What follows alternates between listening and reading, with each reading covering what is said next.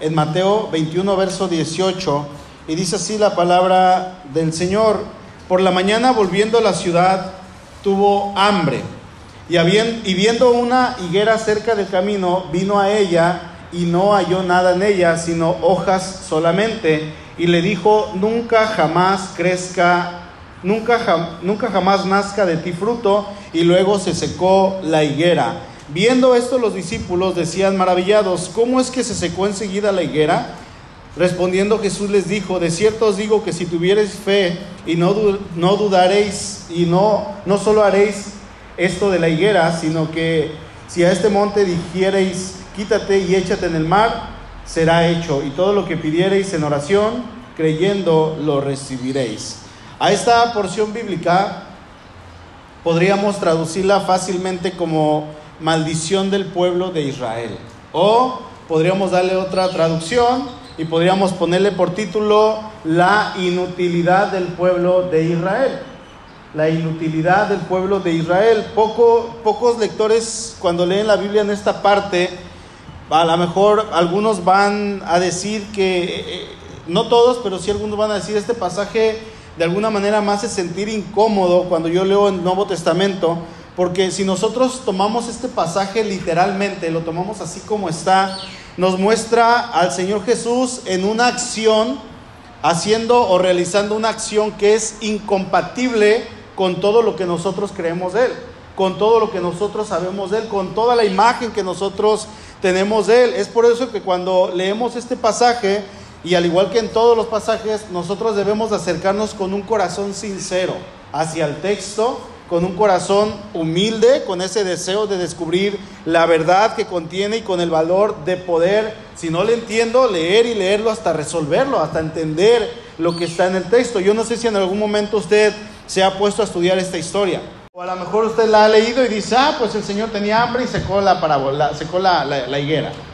Eh, y ya, ahí nos quedamos y seguimos al siguiente texto. Ahora, eh, cuando leemos esta historia, podríamos hacerle algunas preguntas al texto. Podríamos preguntarle por qué el Señor maldijo un árbol.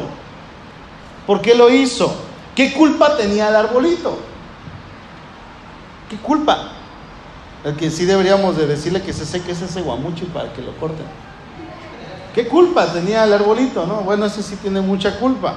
¿Acaso el hambre cegó tanto a Jesús a tal grado que llegó y, maldijo a la, a la higuera porque no tenía fruto y le quitó la vida? Porque hay gente que cuando tiene hambre se transforma, sale del otro yo y el zombie que trae dentro y empieza a, maldecir, a enojarse, a aventar cosas. Yo era uno de esos antes. Yo me enojaba y, casi me decían, te transformas. Me decían, a veces das miedo. Cuando fuimos a Juárez, que, que sufrimos de alguna manera, no sufrimos, pero sí en algunas ocasiones nos tocó padecer hambre eh, el Señor trabajó conmigo eso. Y, ya no, ahorita me puede dar hambre y ok, me aguanto, estoy tranquilo, ¿no? Hasta de repente ya que llega un momento de cierto punto en que ya me da más hambre.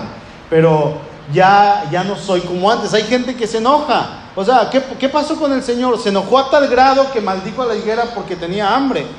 Bueno, ahorita vamos a verlo. En esta historia también la vamos a leer ahí en Marcos con una pequeña diferencia. Marcos 11, versículo 12. Al día siguiente, cuando salieron de Betania, tuvo hambre.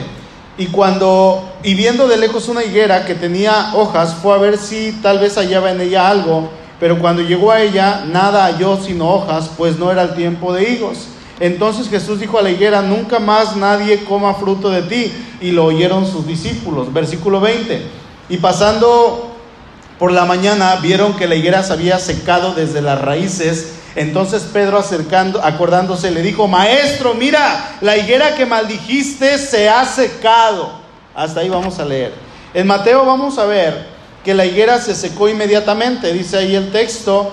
Por otra parte, en Marcos dice que al árbol no le sucedió nada enseguida y fue hasta la mañana siguiente, cuando ellos iban pasando nuevamente por este lugar, que los discípulos vieron que la higuera se había secado.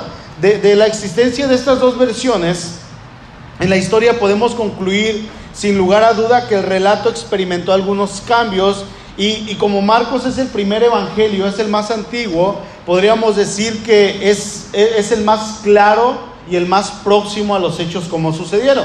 ¿sí? Probablemente cuando el Señor maldijo a la higuera y ésta se secó, dice ahí en Mateo, que se secó inmediatamente, la higuera comenzó a secarse. La higuera comenzó, las hojas comenzaron probablemente a marchitarse, algunas ramas comenzaron a tronar, yo no sé qué pasó, pero se comenzó a secar y ellos vieron que se estaba secando inmediatamente.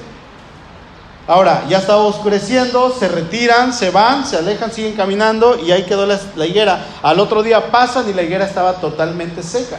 Entonces esto concuerda con las dos historias.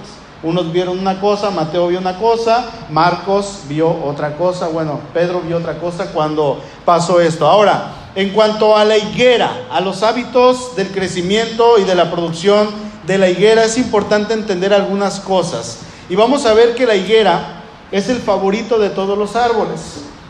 Eh, en, la escritura se aparece mucho el, nombre de higuera, el árbol de la higuera.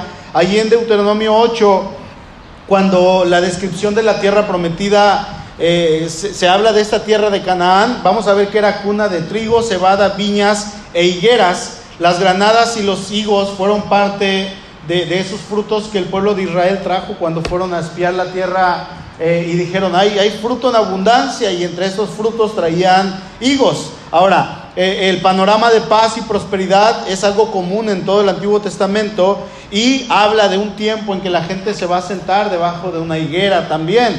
La descripción de la ira de Dios eh, es el día en que el Señor va a secar y va a destruir a las higueras, porque la higuera simboliza eh, muchas cosas en la Biblia. La higuera es el, símbolo de la fertilidad también en algunos casos, de la paz y la prosperidad. La higuera misma es un árbol agradable. Su tronco dice que llega hasta un metro de, grosor, tiene hasta cinco, de 5 a 8 metros de altura, o sea, es un árbol grande y la copa se puede extender de 8 a 10 metros, o sea, es un árbol frondoso.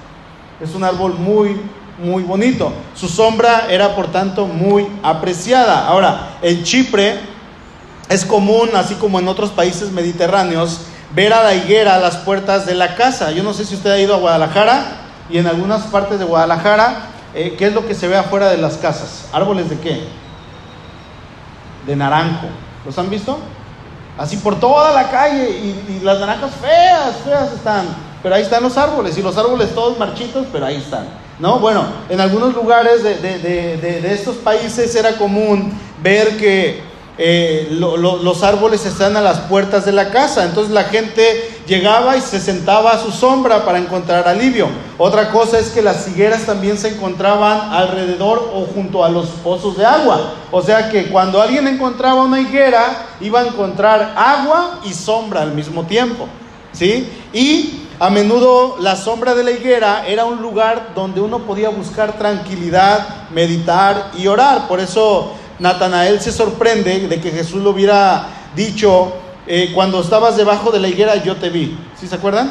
Yo te vi ahí debajo de la higuera, dice Juan 1.48, antes de que Felipe te llamara, cuando estabas debajo de la higuera te vi. Ahora, la pregunta es, ¿por qué el Señor maldijo esta higuera? Miren, eh, es la higuera es única en dar dos cosechas al año.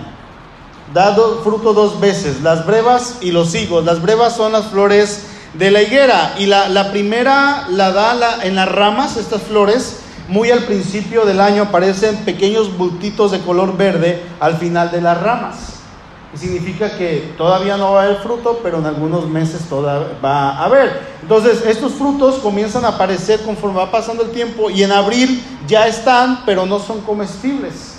¿Sí? Son flores que, que, más que nada es flor, pero no tiene tanto en sí el fruto. Entonces, al paso de las semanas, poco a poco van a ir apareciendo las flores y luego estas flores se van a abrir. Ahora, otra cosa única de la higuera es que ella va a estar en plenitud de fruto y de hoja al mismo tiempo. Cuando ustedes ven un árbol de mango, van a ver que el mango primero suelta la flor y después viene el fruto. Eso es lo que vemos en los árboles de mango. ¿Alguien conoce los árboles de mango? Aquí no hay, es raro. Es raro que haya aquí un árbol de mango. Bueno, está lleno San Vicente, ya no tanto como antes, pero sí. Y el fruto y la flor sucede en junio, en el mes de junio. Ninguna higuera, hermanos, da nunca fruto en abril. Eso sería demasiado pronto, no se puede. El proceso se repite, las ramas nuevamente con la segunda cosecha y el fruto segundo está listo para el mes de otoño, para cuando empieza el otoño. Entonces lo más raro de esta historia es doble. Primero, nos dice que una higuera estaba llena de hojas en el mes de abril, que estaba eh, eh, eh, completamente llena como si fuera a dar fruto, pero no lo dio, no lo iba a dar porque era demasiado pronto. Jesús estaba en Jerusalén para celebrar la Pascua. La Pascua se celebró el 15 de abril cuando Jesús estaba ahí y este incidente tuvo lugar una semana antes. O sea, estamos hablando de que pasó por ahí del 8, 9, 10 de abril. Así es que no era posible que la higuera tuviera fruto. La segunda cosa es que Jesús esperaba encontrar higos en la higuera cuando no podía haber higos. No podía. Marcos dice porque no era el tiempo de higos, ahí en el verso 13. La dificultad de esta historia no es tanto la posibilidad de tener higos, sino que nos está hablando de algo más, nos está hablando de la moralidad del pueblo de Israel. Y vamos a ver primero que Jesús maldice a una higuera por no hacer lo que no podía hacer. Él la maldijo por no dar fruto, pero la higuera no podía dar fruto. El árbol eh, estaba en la segunda semana de abril. Eh, era imposible que diera fruto. Sin embargo, el Señor la maldice porque no tiene fruto. Y segundo, aparentemente vamos a ver al Señor usando sus poderes milagrosos para sus propios fines. Que eso es algo que va contrariamente a todo lo que hemos visto en las escrituras. ¿No? Ahorita les dije al principio que, que mucha gente cuando lee este texto va a decir, si lo lee literalmente, es uno de los textos en los cuales a mucha gente les entristece porque lo lee de manera literal y dice, ahí está el Señor usando sus propios poderes para sus propios fines. Sabemos que eh, eh, el Señor nunca se dio a las tentaciones en el desierto. Nunca lo hizo. Cuando Satanás se acercó y le dijo, di que esas piedras se conviertan en pan, el Señor no lo hizo. Podía hacerlo. Podía haber en ese momento clamado a Dios y Dios hubiera llegado con una compañía con mil ángeles cargando agua para que él tomara agua. Tenía sed, pero no lo hizo.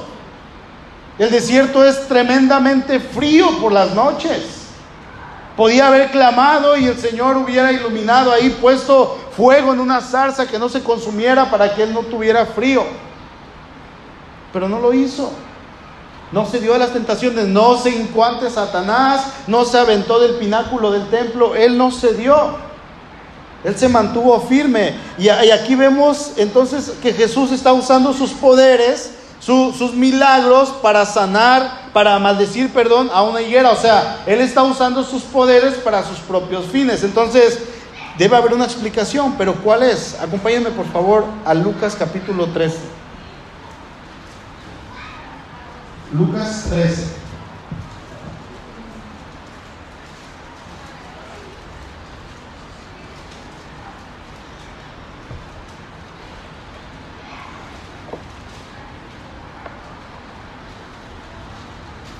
¿Ya están ahí?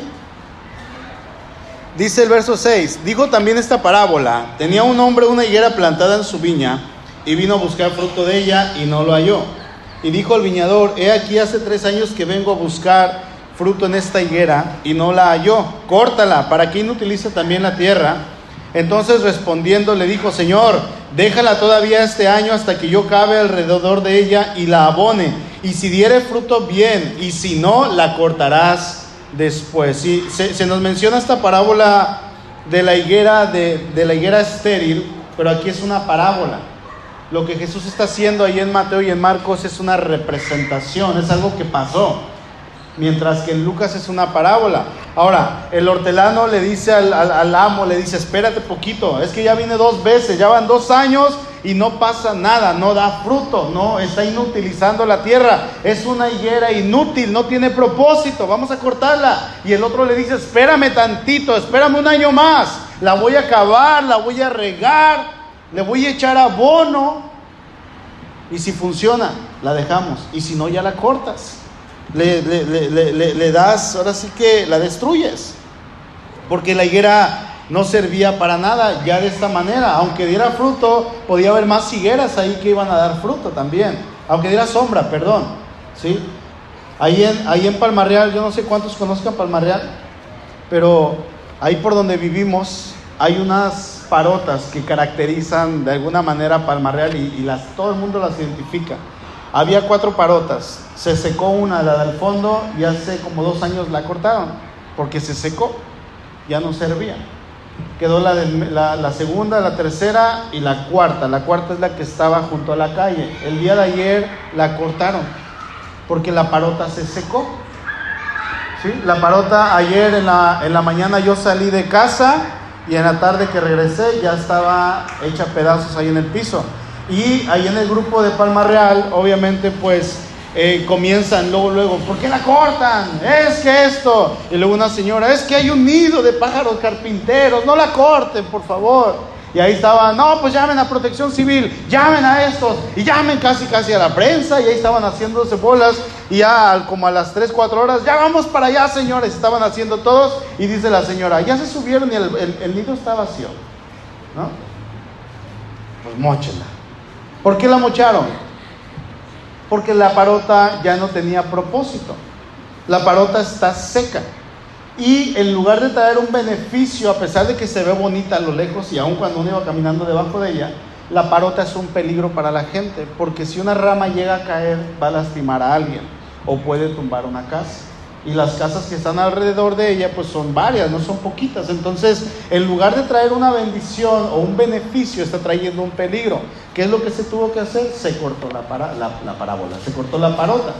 Así es que esta historia que, Jesús cuenta ahí en Lucas capítulo eh, 13 es más o menos similar. Ya no tenía propósito, ya no tenía por qué estar ahí esa, esa higuera porque estaba inutilizando la tierra. Lo curioso es que Lucas tiene la parábola, pero no cuenta el incidente de la higuera que se secó. Mateo y Marcos tienen el incidente de la higuera que se secó, pero no tienen la historia de la parábola. Parece que los evangelistas se dieron cuenta de que si incluían la una, no tenían por qué incluir la otra. Yo incluyo estas, tú si quieres incluye la otra. No pasa nada.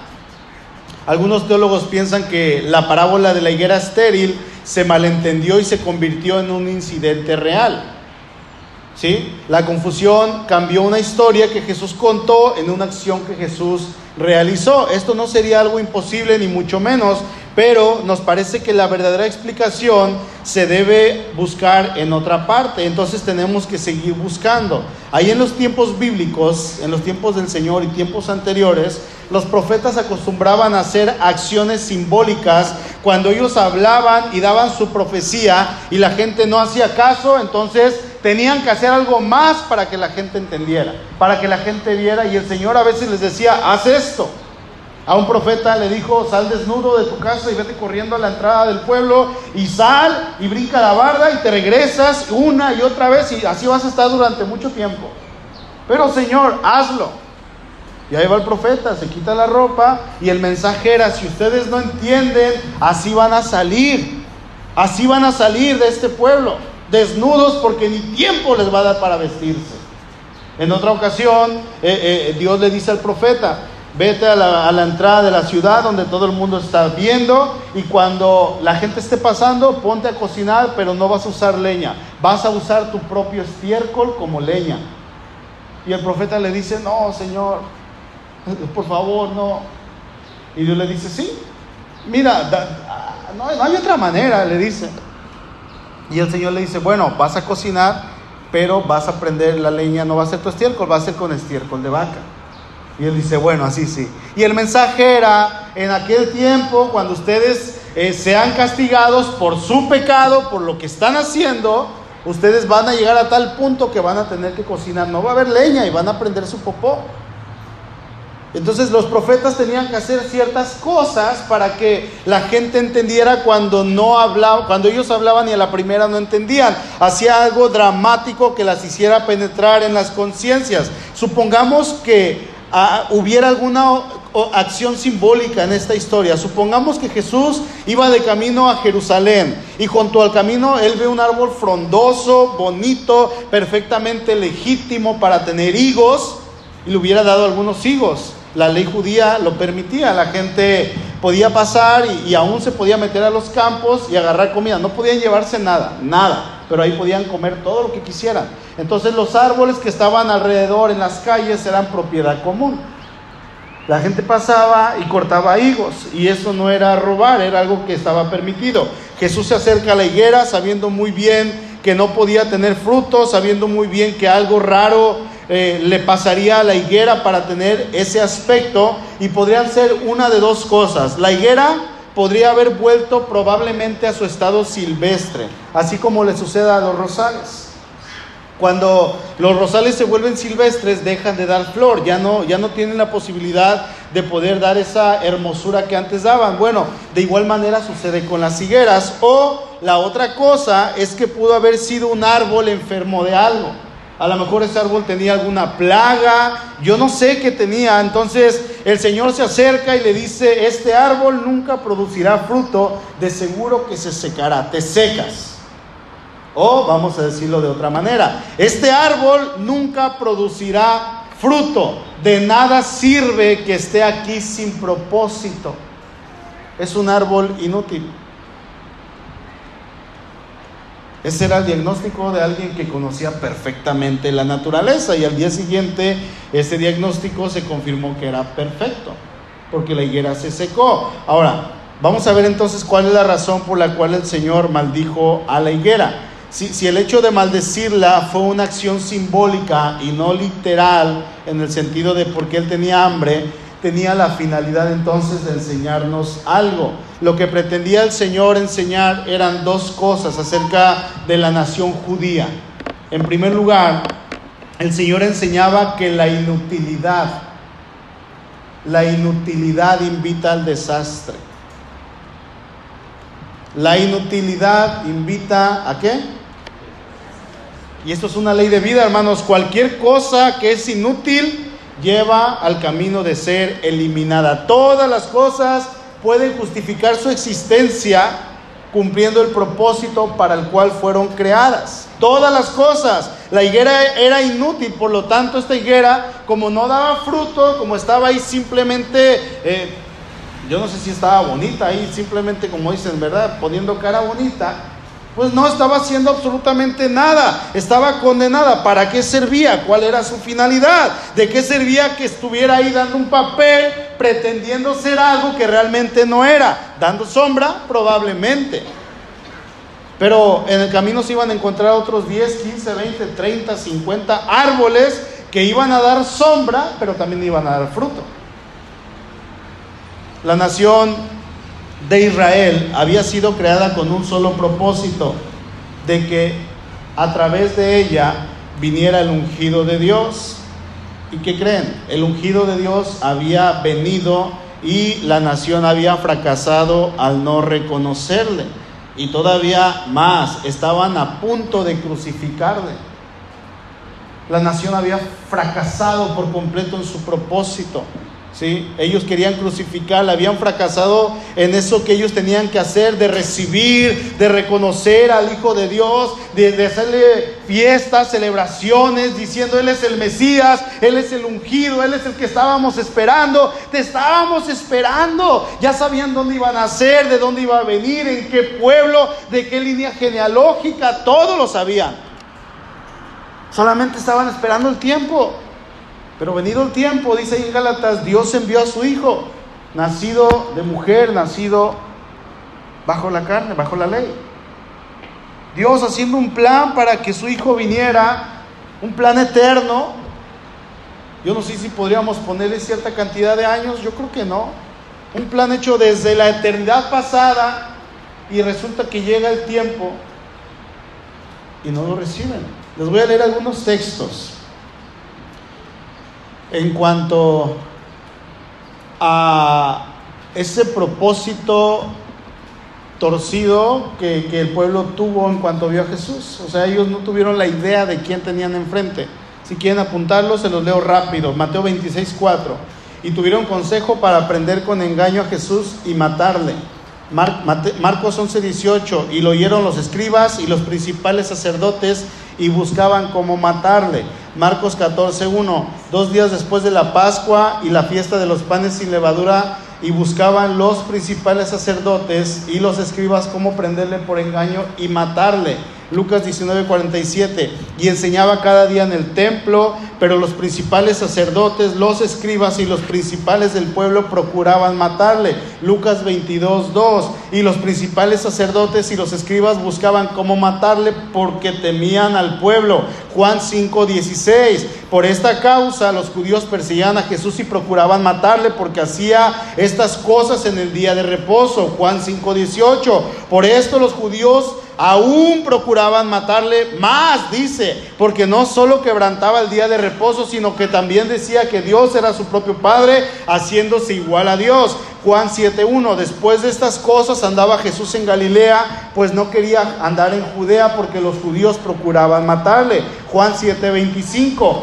Eh, decían entonces unos de Jerusalén, ¿no es este a quien buscan para matarle? Juan 11:53. Así que desde aquel día acordaron matarle. Es increíble la cantidad de versículos que nos menciona que el pueblo de Dios que tenía que estar listo para recibir a su hijo, al Mesías, al ungido, el santo pueblo había fallado en su misión y no solamente lo rechazaron, sino que querían matarle. No solamente no lo reconocieron, sino que lo querían llevar a la cruz. El, el fracasar en la realización de, ese propósito que Dios había puesto para ellos va a traer como consecuencia el desastre. Cualquier persona juzgada en el mundo, hermanos, es juzgada en términos de utilidad. Si usted va a un trabajo, le van a dar los requisitos. Usted tiene que hacer esto y esto y esto. Y si usted no funciona, lo corren. Porque fue un inútil, ¿no? Eh, no ser inútil es no ser útil para lo que lo llamaron para ser útil. Mi último trabajo que tuve en la hotelería, llegué y, era en un, en un, restaurante ahí en Vidanta. Y yo entré, se supone que como mesero, ya experimentado, sabiendo todo, eh, English, pit English al 100%. Bueno, no al 100%, pero ya, ahí inglés playero. Y ya con la experiencia, sabiendo manejar ciertas cosas, y me habla el gerente del restaurante y me lleva como de aquí a la esquina de la oficina. Era el lugar límite del restaurante. Y me señala una charola llena de platos. Me dice, este es el lugar más lejos del restaurante. ¿Puedes cargarla? Y le dije, pues sí, la cocina está hasta allá. ¿Puedes? Sí, estás contratado. O sea, no me dijo, vas a ser mesero, me dijo, vienes a cargar. A eso vienes. Y si yo no lo hacía, me iban a correr, porque no iba a cumplir, iba a ser un inútil para lo que me habían llamado. Así es que en cualquier parte del mundo, en cualquier trabajo, somos juzgados en términos de utilidad. Aún si una persona está postrada en cama y es creyente, esta persona puede ser de la mayor utilidad por ese ejemplo paciente y su oración. Puede ser de bendición. Nadie tiene por qué ser inútil. Y es que el inútil, hermanos, está destinado al fracaso. Está destinado al desastre.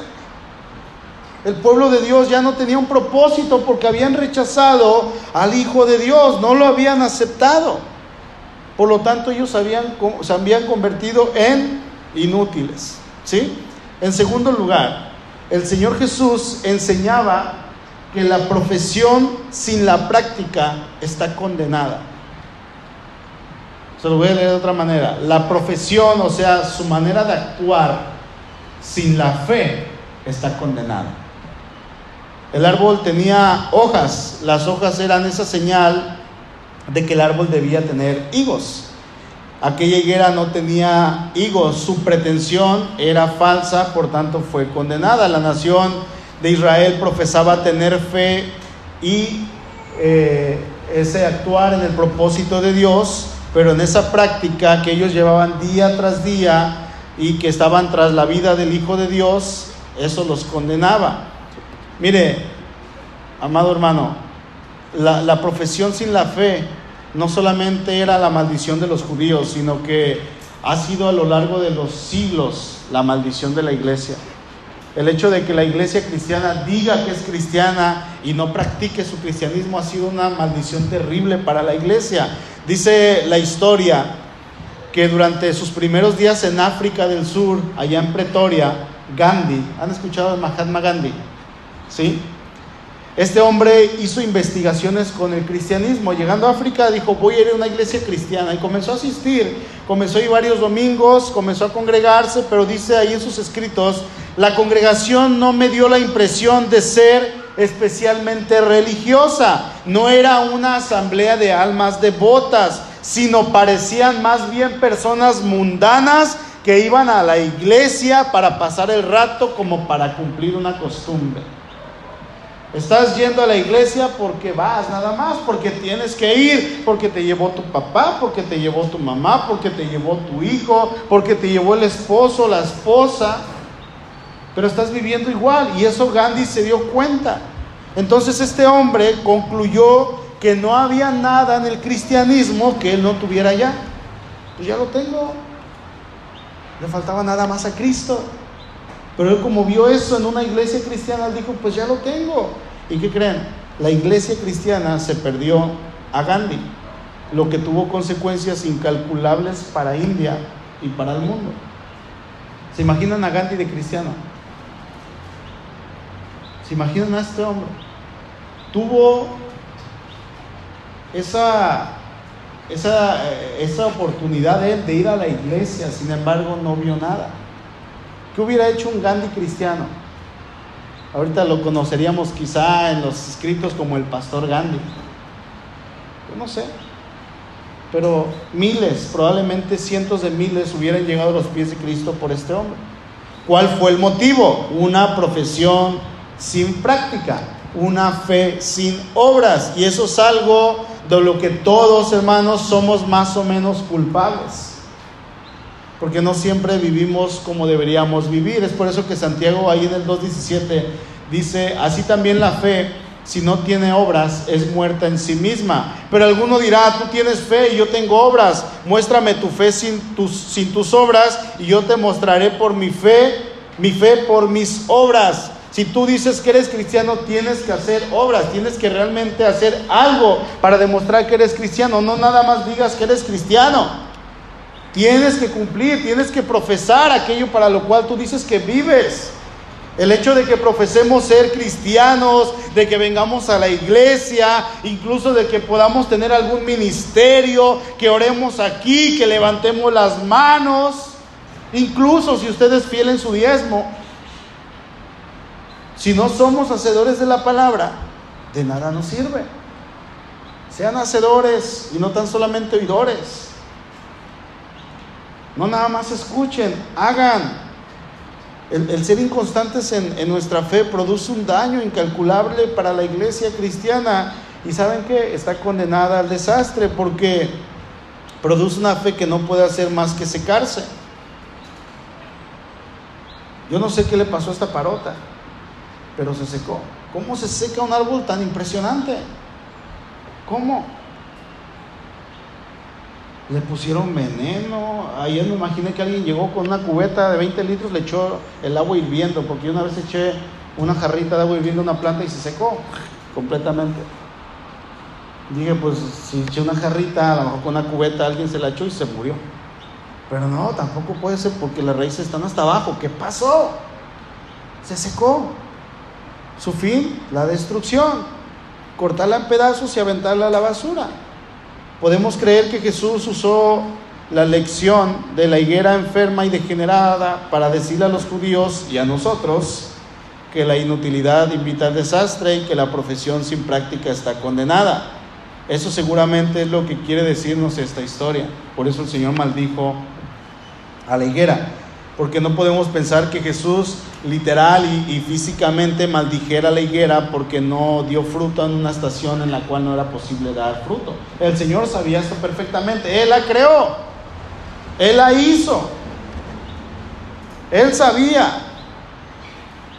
Mire hermano, la, historia, dos, dos cositas que le quiero decir, la historia no parece cierta. Francamente todo el incidente no parece ser digno de Jesús. Porque parece haber cierta petulancia, cierta arrogancia en el relato. Y esta clase de historias las vamos a ver en, ciertos lugares con ciertos milagreros, pero nunca en Jesús. Los milagreros hacen cosas para mostrar que pueden hacer algo y, y te secas. Y se seca y wow, ahí está la gente creyéndole al milagrero. Fanfarrones, payasos. Pero Jesús no. ¿Cómo, Jesús hizo esto? Además, tenemos esa dificultad fundamental. Jesús siempre se había negado a usar sus poderes en su propio provecho. Sin embargo, aquí al parecer, Él usa su poder para destruir un árbol que le había defraudado cuando Él tenía hambre. ¿Por qué destruir un árbol? Eh, por dejar de hacer lo que no le era posible hacer. ¿Por qué hacerlo? Sería solo no, no sería solamente irracional, sino injusto.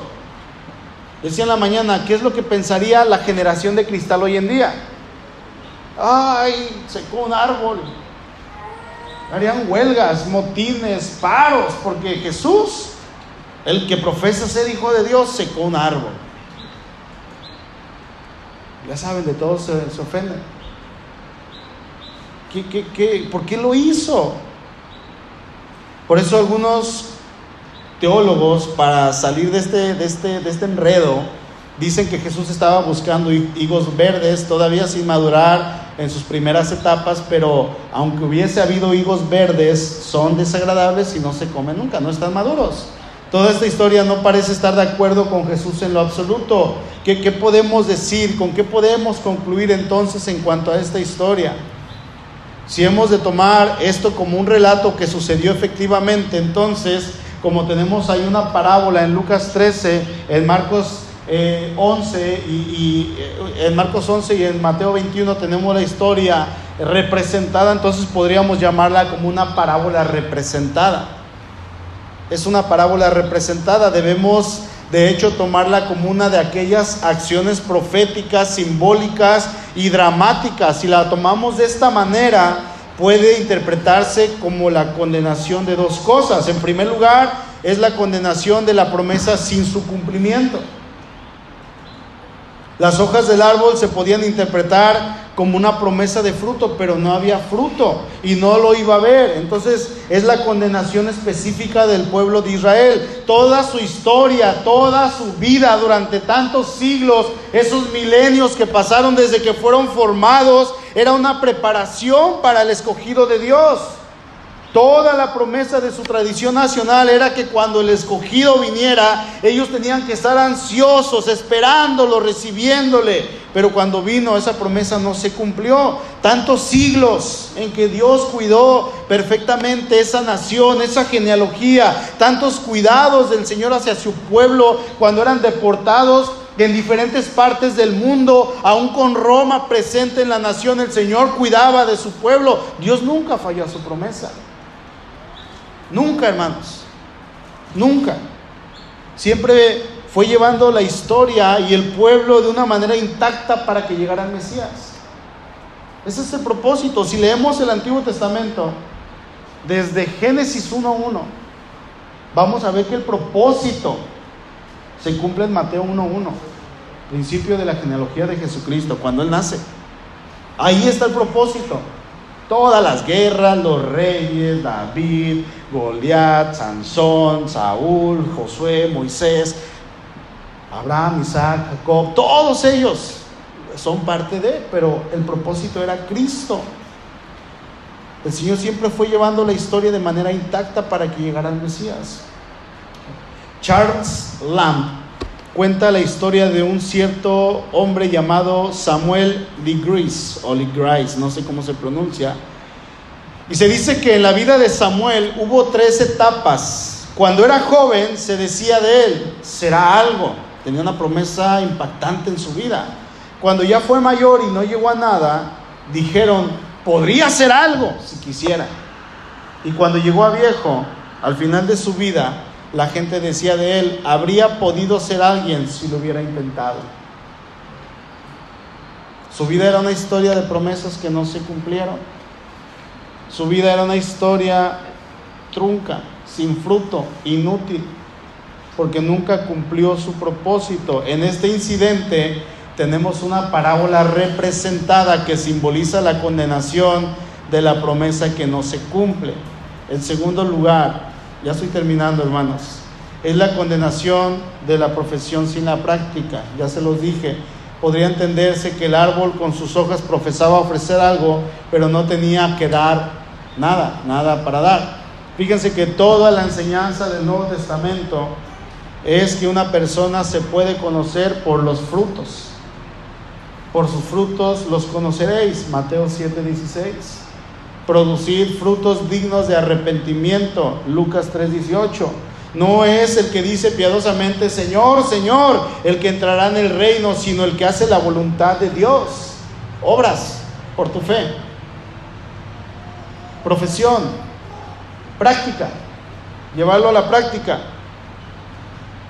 El pueblo de Israel había tenido su oportunidad, no había conseguido que diera fruta, fruto y entonces el tiempo de su destrucción, hermanos, llegó. Mire, Dios estuvo allí siempre para su pueblo y podríamos decir hasta la fecha. Hasta la fecha está el Señor, pero su pueblo lo rechazó. ¿Qué dice Juan 1.11? A lo suyo vino y los suyos no le recibieron, pero para nosotros que no esperábamos, que no esperábamos nada porque realmente no esperábamos nada de parte de Dios, no conocíamos nada, no lo sabíamos, no le buscábamos, no nos interesaba, nos burlábamos de él, lo rechazábamos, no lo queríamos. Dice, más a todos los que le recibieron, ahí entramos nosotros, aun cuando todo esto pasó en nuestra vida, a los que creen en su nombre les dio la potestad de ser hechos hijos de Dios. Ahí estamos nosotros. Ciertamente Israel rechazó al Mesías y Dios nos llamó a nosotros. Romanos capítulo 10, verso 19. También digo, no ha conocido esto Israel. Primeramente Moisés dice, yo, yo os provocaré a celos con un pueblo que no es pueblo. O sea, por su incredulidad yo los voy a provocar a celos. Ustedes que han sido mi pueblo durante tantos siglos, los voy a provocar a celos con un pueblo que no es pueblo, con los gentiles, con los que ustedes consideran perros, con los que ustedes consideran nada. Los voy a provocar a celos. Ellos sí me van a buscar. Con un pueblo insensato, fíjense cómo nos llama Dios. Un pueblo insensato los provocaré a ira para que se enojen que yo estoy con ellos. E Isaías dice resueltamente, fui hallado de los que no me buscaban. Ahí estamos nosotros. Nosotros no le buscábamos, lo rechazábamos, nos burlábamos, lo ofendíamos. Fui hallado por ellos. Me manifesté a los que no preguntaban por mí. Pero acerca de Israel dice, todo el día extendí mis manos a un pueblo rebelde y contradictor. Aquí estoy. Aquí estoy. A él les envió el Mesías y lo mataron no te queremos, fuera, vale. No cometamos el error de caer en lo mismo que Israel cayó. No rechace ese llamado, hermano, que Dios le ha hecho. Ese propósito por el cual Dios lo llamó un propósito y un llamado a consagrarse a Él, un llamado y un propósito a vivir en santidad, un llamado a una entrega total a Dios que le llamó, un llamado así como el llamado que Dios le hizo a Israel a anunciar las virtudes de aquel que nos llamó de las tinieblas a su luz admirable. Ahí mismo dice en el verso siguiente, nosotros que antes no éramos pueblo, ahora somos pueblo antes que no habíamos alcanzado misericordia, ahora la hemos alcanzado. A eso nos llamó el Señor. Pregunta, ¿está cumpliendo su propósito? No quiero sonar fatalista, pero hay otra interpretación que le dan a este texto. ¿Qué pasó con la higuera? La maldijo y se secó. ¿Qué es lo que podríamos hacer si nos burlamos del Señor? ¿Hasta dónde sería, hasta dónde podría llegar el Señor? Si Él es Dios y es soberano. Hasta donde Él quiera. Una vez un pastor predicaba acerca de esto y decía que cuando no cumple su propósito, si, si el Señor dice no está cumpliendo su propósito para el cual lo llamé, pues le quito la vida. Ah, pero Dios no es así, Dios es amor. Bueno, Dios también es justo. Y Él es soberano. ¿Le vas a decir a Dios qué hacer? Cuando Él te ha llamado con un propósito específico, una tarea para que seas útil y no lo estamos cumpliendo. ¿Hasta dónde esperamos llegar? No juguemos con Dios. Termino leyendo Romanos 11, 18. No te jactes contra las ramas. Vamos a traducirlo a nuestro lenguaje actual. Tú siendo gentil, no te jactes contra el pueblo original, contra el pueblo de Dios, contra Israel. Y si te jactas, sabe que no sustentas tú a la raíz, la raíz es Dios, sino la raíz a ti, Dios te sostiene a ti. Pues las ramas, pues Israel dirás, fueron desgajados, Israel fue desgajado para que yo fuera insertado. Bien, por su incredulidad fueron desgajados, fueron arrancados, ¿sí? Fueron quitados, pero tú por la fe estás en pie. No te ensorbebezcas, sino teme, porque si Dios no perdonó a las ramas naturales, ¿se acuerdan qué es lo que dijo? Los provocaré a ira con un pueblo que no es pueblo, con un pueblo insensato. Si Dios no perdonó a las ramas naturales, tampoco a ti te perdonará. Mira pues la bondad y la severidad de Dios la severidad ciertamente para con los que cayeron, pero la bondad para contigo. Si permaneces en esa bondad, pues de otra manera tú también serás cortado. ¿Se puede jugar con Dios? ¿Cuál es tu propósito? Y aún ellos, si no permanecieren en incredulidad, serán injertados pues poderoso es Dios para volverlos a injertar. Porque si tú fuiste cortado de que, del que por naturaleza es olivo silvestre, o sea, nos está diciendo de otra manera, éramos matas, de la mata maleza que sale aquí afuera, que, que viene el Señor y la corta, de esa que crece en su patio, ahí afuera. Eso éramos. Y el Señor nos arrancó y nos injertó en la rama original como si fuéramos originales. Eso es lo que está diciendo el texto. Porque si tú que fuiste cortado del que por naturaleza es olivo silvestre y contra naturaleza fuiste injertado en el buen olivo, ¿cuánto más estos que son las ramas naturales serán injertados en su propio olivo? Hermano, Dios le ha hecho un llamado. Dios le ha dado un propósito. Y con Dios no se juega. Con Dios no se juega. Usted sabe bien qué hacer. El pueblo de Israel se volvió inútil en cuanto a su propósito, en cuanto a su llamado y no dio fruto. Y el Señor los maldijo. Nunca más nazca de ti fruto. Era para la nación de Israel. Era para ellos. El Señor lo cortó y adoptó un pueblo que no era su pueblo, para que vivan sus propósitos, para que le anuncien, para que se consagren, para que vivan santidad, para que realmente hagan lo que el Señor le ha llamado a hacer. Repito, el término inútil simplemente es aquel que no hace nada útil.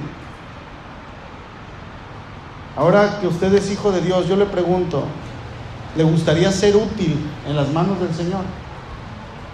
¿No le gustaría decirle, Señor, aquí estoy, quiero ser útil? No quiero estar sin propósito, no quiero secarme como esa higuera. ¿Lo quiere hacer, hermano? Nos ponemos de pie, por favor, vamos a orar.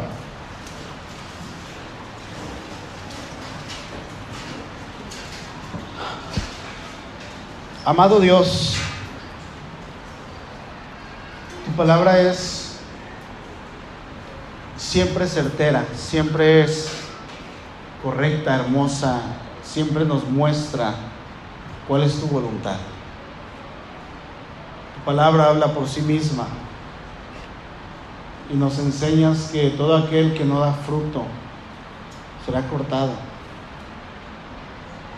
Somos tu pueblo, ciertamente salvos por tu gracia, por tu misericordia. Sin embargo, Señor, sé que de alguna manera quizá todos no hemos hecho aquello para lo cual tú nos has llamado. Y eso nos lleva a ser infructuosos. Padre, perdónanos. Ayúdanos, Señor, a que podamos entregarnos más a ti. Ayúdanos a que podamos, Señor, realmente buscar tu rostro y querer cumplir ese propósito para el cual tú nos creaste, que en primer lugar es anunciar, manifestar esas virtudes tuyas que nos has llamado de las tinieblas a tu luz admirable, sabiendo que antes no éramos nada delante de ti y hoy somos tu pueblo, tus hijos, miembros de tu familia, miembros del reino de los cielos, herederos y coherederos con Cristo. Gracias Dios por tu palabra. Santifícanos a través de ella, conságranos a ti, llámanos si ves que estamos flojeando, levántanos. Levántanos, Señor, y muévenos. Yo sé que cuando nos consagremos cosas grandes van a pasar. Aquí estamos, Señor. Somos tu pueblo, tu iglesia, aquella iglesia que tú has llamado, que tú has rescatado. Gracias Dios. Gracias. No permitas que caigamos en este error de rechazar a tu Hijo. No permitas eso, Padre. En Cristo Jesús oramos.